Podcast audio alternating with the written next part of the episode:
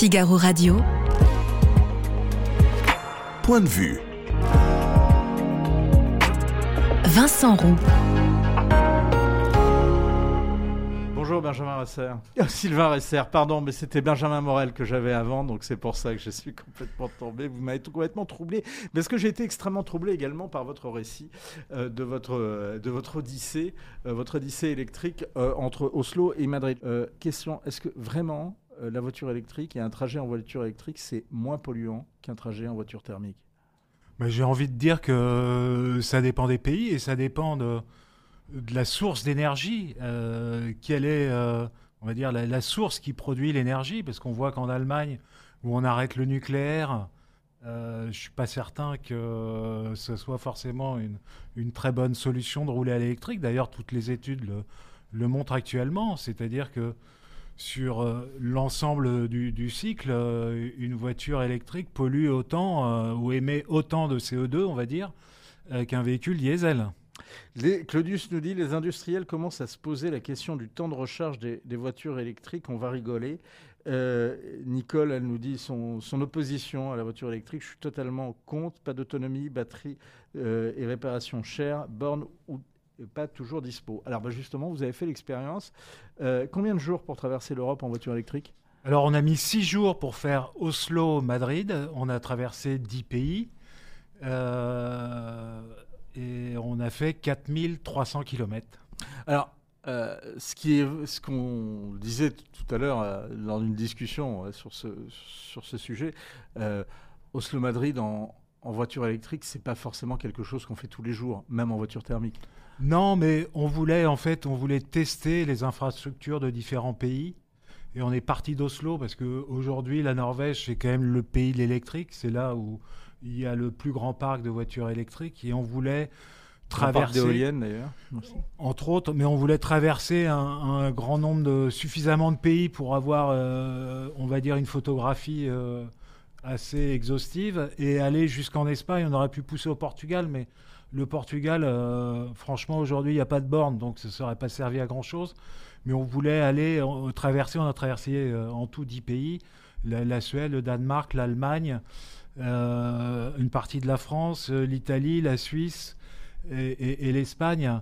Et on voulait euh, mettre en perspective euh, les infrastructures euh, à un instant euh, T. 4300 km euh, en 6 jours, euh, la vitesse moyenne? La vitesse moyenne, euh, si on enlève les, les nuits euh, à dormir, on va dire que c'est de l'ordre de 80 à 90 km/h de moyenne. Donc 80-90 km/h. Ça, pourquoi vous êtes obligé de, de rouler à, cette- à ce rythme-là Euh, C'est le code de la route ou bien c'est les contraintes techniques? C'est les deux, en général. Vous n'avez pas pris l'autoroute? On a pris, on a, on a essayé de Sur prendre. l'autoroute, vous, étiez plus à- vous étiez à plus de 90 km/h Oui, euh, pas beaucoup plus, mais euh, tout dépend de. Il y a une va- voie pour les véhicules lents Tout, tout dépend du, du code de la route euh, des, des pays traversés. En, en France, où la limitation sur autoroute est à 130, on a roulé entre 120 et 125. Hmm. Il faut savoir que passer 110 km/h, la, la consommation d'une voiture électrique devient exponentielle. Hmm. Donc euh, il faut faire très attention à ça. Comment vous avez pu vous approvisionner? Alors au- aujourd'hui, euh, donc on, a effectué ce périple euh, avec une Renault Mégane électrique, qui aujourd'hui euh, est un des, rares véhicules du marché à avoir un planificateur d'itinéraire qui fonctionne sous, Google. Et donc vous rentrez une destination à la voiture, et c'est la voiture, c'est le système qui va vous programmer les arrêts en fait. Il va vous dire, bah, de toute façon, si vous allez à tel endroit, vous ne pourrez pas y aller d'une seule traite, vous allez être obligé de vous arrêter parce qu'il n'y aura pas assez de batterie. Compte tenu de la vitesse moyenne qui est rentrée, euh, des paramètres sont rentrés dans la voiture, on va vous dire bah, il faut vous arrêter à tel endroit, tel endroit, tel endroit, il faut vous arrêter tant de minutes à tel endroit, vous allez recharger euh, X% de batterie, repartir et vous arrêter au prochain point. euh, et vous arrêtez de nouveau X minutes pour recharger X%, etc. etc. Le coût de l'opération? Le coût de, l'opération, euh, en termes financiers, euh, c'est un peu plus cher que le diesel. On a fait le calcul. Ça nous a coûté euh, de l'ordre de 780 euros euh, pour couvrir ces 4300 km. Si on devait mettre en perspective avec une voiture diesel, là on s'est arrêté quand même euh, 20, euh, 28 fois, on a rechargé 28 fois. Si on avait dû faire les 4300 km en voiture euh, diesel, on se serait arrêté un peu plus de 5 fois avec un réservoir de 60 litres. Euh, ça nous aurait coûté euh, grosso modo un peu moins de 700 euros. Alors, il y a une autre question qui est précisément celle du, chargement. Donc, au bout de combien de temps il faut recharger? Est-ce que vous pouvez faire un 1000 km avec une voiture diesel? Et euh, quand vous rechargez, combien de temps ça vous prend? D'abord, sur l'autonomie. Alors il y a plusieurs choses. Euh, vous arrêtez pas euh, aussi souvent si vous roulez dans le nord ou dans le sud de l'Europe. Dans le nord où il fait très froid, la batterie aime pas du tout le froid, donc vous avez moins d'autonomie. Donc ça, faut le prendre en compte. Il faut aussi savoir qu'il n'y a pas des bornes partout. Donc j'ai presque envie de dire, faut viser juste.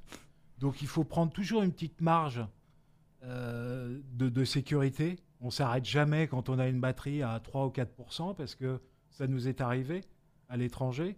Si votre, euh, le, votre badge euh, de, réseau ne marche pas, comme la plupart des bornes n'acceptent pas les cartes de crédit, eh ben, vous ne pouvez pas recharger.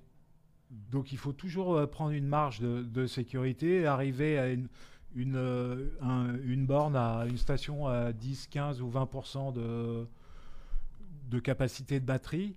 Et là, vous allez mettre, euh, il faut environ 35 à 38 minutes pour recharger jusqu'à 80%.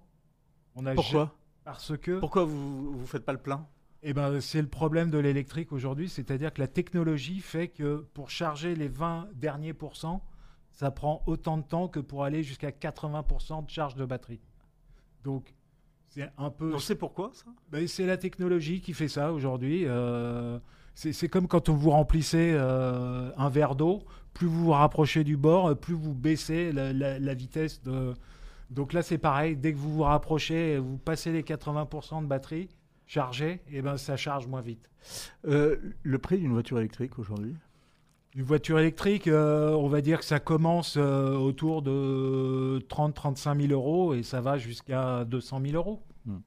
Euh, Quels sont les, les avantages dans ces conditions de la voiture électrique Ceux que vous avez découverts lors de ce périple Bah, il faut, euh, faut avoir vraiment une fibre écologique et encore, euh, je ne suis pas sûr que ça soit le bon mot.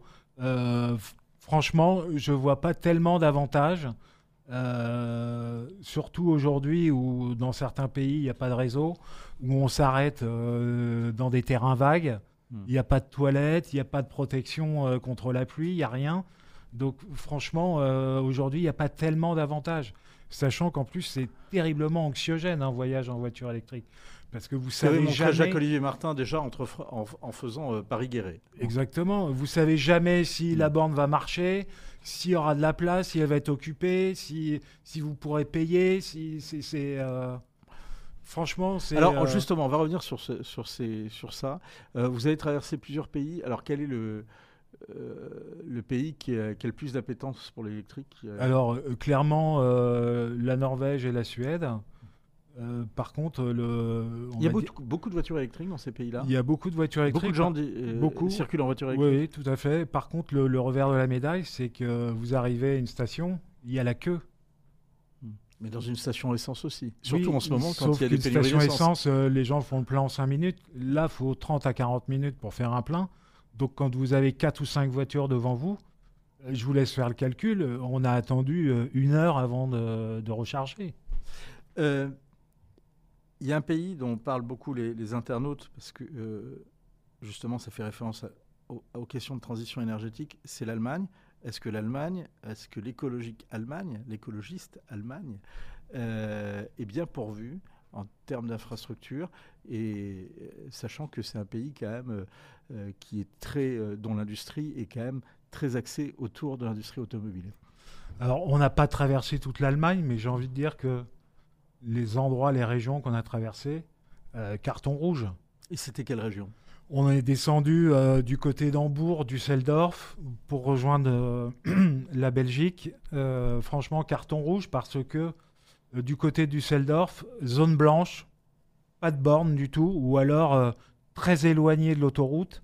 Et donc, ça oblige à euh, une petite gymnastique, à prévoir, à anticiper euh, pour pas se retrouver sans batterie. Parce que si vous avez plus de batterie, euh, vous pouvez avoir un bidon, euh, ça sert à rien. Mm. Il, il faut appeler la dépanneuse et aller à une station de, de recharge. Hum, L'Allemagne est un, un Sahara de la borne électrique. On dit que la voiture électrique, c'est une voiture de trajet court. Donc là encore, je vous repose ma question, Sylvain. Est-ce que c'était pas un peu spécieux euh, et un peu facile de se dire, euh, voilà, on va rencontrer des problèmes, euh, sachant que vous les faites à bord d'un véhicule qui est fait plus pour des trajets courts qu'un trajet Oslo-Madrid Ouais, c'est vrai que la voiture est faite pour la voiture électrique est faite pour les trajets courts, mais alors pourquoi on nous impose euh, ce véhicule au 1er janvier euh, 2035 Parce que si ça continue comme ça, euh, le résultat euh, va être catastrophique. Alors mettons que Parce ça... que 2035, c'est demain. Euh, 2035, on ne pourra plus acheter que des voitures neuves électriques. C'est-à-dire que, que vous soyez euh, obligé d'aller travailler, euh, que vous alliez chercher votre pain, que vous partiez en vacances, ça sera pour la plupart des gens en voiture électrique. Euh, alors précisément, si on va chercher son pain et si on va travailler, dans la plupart des cas, en tout cas dans bien des cas, ce sera des trajets courts. Donc là, Là, on la est d'accord La que- véhicule électrique peut tout à fait être. euh, Après, l'autre question qui se pose, c'est à partir du moment où il y a un parc important, Hmm. il faudra des infrastructures euh, à la mesure. Et, et aujourd'hui, euh, ça n'est pas le cas. Alors, ça n'est pas le cas aujourd'hui, mais est-ce que ça peut l'être? D'ici 2035 ou en tous les cas, pour que ça le soit d'ici 2035, quels sont les défis, quelles sont les modifications à faire? Il faudrait des bornes. euh, Est-ce qu'on est prêt à accepter qu'il y ait des champs de bornes? Parce qu'il va falloir des, des milliers, des millions de bornes. Si demain il y a un parc de 10, 15 ou 20 millions de voitures électriques, on est bien d'accord, tout le monde ne chargera pas en même temps. Mais il y a un moment donné, quand les gens vont partir en vacances, il faudra des bornes. Si je vous suis, euh, si par exemple on arrêtait complètement les stations essence et qu'on les remplaçait par des stations à borne électrique, ce serait pas possible étant donné le temps de chargement. Euh, oui, oui et non. Après, euh, moi, je vois l'autre problème, c'est est-ce qu'on aura euh, le réseau d'électrici- d'électricité suffisant pour approvisionner toutes ces bornes? Aujourd'hui, c'est pas le cas? Bah, Aujourd'hui, on est un peu limite. Et on nous a déjà dit qu'il faudrait euh, construire euh, deux ou trois centrales nucléaires supplémentaires euh, pour fournir l'électricité aux véhicules électriques. Euh, une dernière question. Est-ce que euh, depuis que quand même cette technologie existe et depuis que euh, vous testez quand même depuis quelques années ces, ces véhicules électriques, vous vous intéressez à la question depuis, depuis plusieurs années, est-ce que vous avez noté quand même des points d'amélioration? Oui, indéniablement, il y a des progrès. Et les progrès continuent. Où ça? Il y a des progrès sur les, les puissances de charge euh, des batteries, sur les capacités euh, des, des batteries embarquées, et donc qui jouent sur C'est quoi C'est capacité de stockage? Capacité de stockage, euh, capacité à re- restituer le- l'électricité, et surtout c'est les puissances de charge, parce qu'en fait le, le problème aujourd'hui c'est de- C'est-à-dire qu'on met moins de temps de, de charge qu'avant. c'est ce que vous êtes Donc peut-être qu'en plus vite. 2035, on mettra peut-être autant de temps pour faire une pour recharger un- pleinement une batterie de, de voiture électrique qu'on met euh, pour euh, faire un plein un plein d'essence. Sans doute, mais le, le problème induit, c'est que si on charge trop vite et si on le fait euh, régulièrement, on va détériorer la longévité de la batterie. Parce que les batteries euh, n'aiment pas qu'on les charge euh, euh, très vite tout le temps. Ça, fait des chocs thermiques et elles n'aiment pas ça. Ça doit être euh, un chantier immense et passionnant pour euh, les spécialistes de la recherche et du développement, non? Oui, c'est passionnant. Et on, on est qu'au début de l'histoire en plus. Merci beaucoup, euh, Sylvain. Ben, on continuera euh, de la lire avec vous et en tout cas, on, on lira la vôtre euh, sur et on lit la vôtre sur le site du Figaro puisque votre récit est à retrouver sur lefigaro.fr dès ce mardi. Merci beaucoup, Sylvain. Merci Vincent.